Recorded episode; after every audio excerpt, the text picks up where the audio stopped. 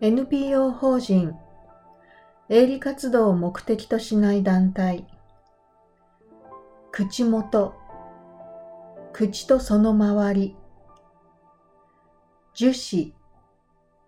樹木から分泌される樹液が固まった物質。型紙。型として切った紙のこと。老学校。聴覚障害者が通う学校。役場。地方自治体の事務所。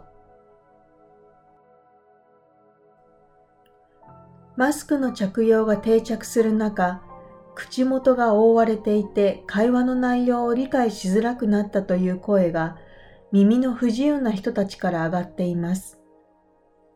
そこで鳥取県の NPO 法人が口元や表情がわかる透明なマスクを制作しています。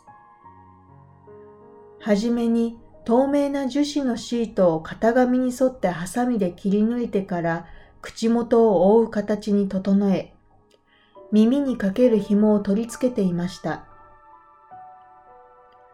マスクは息で曇らないよう顎との間に隙間が設けられているほか、樹脂で作られているため消毒すれば繰り返し使うことができ、フェイスシールドより小さく持ち運びしやすいのが特徴です。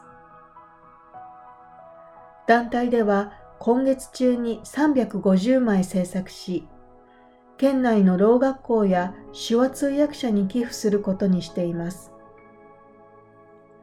自身も聴覚に障害がある団体の理事長は、表情や口の動きが本当によくわかるので、聴覚障害者だけでなく、学校の先生や役場の窓口の方にも使ってほしいと話していました。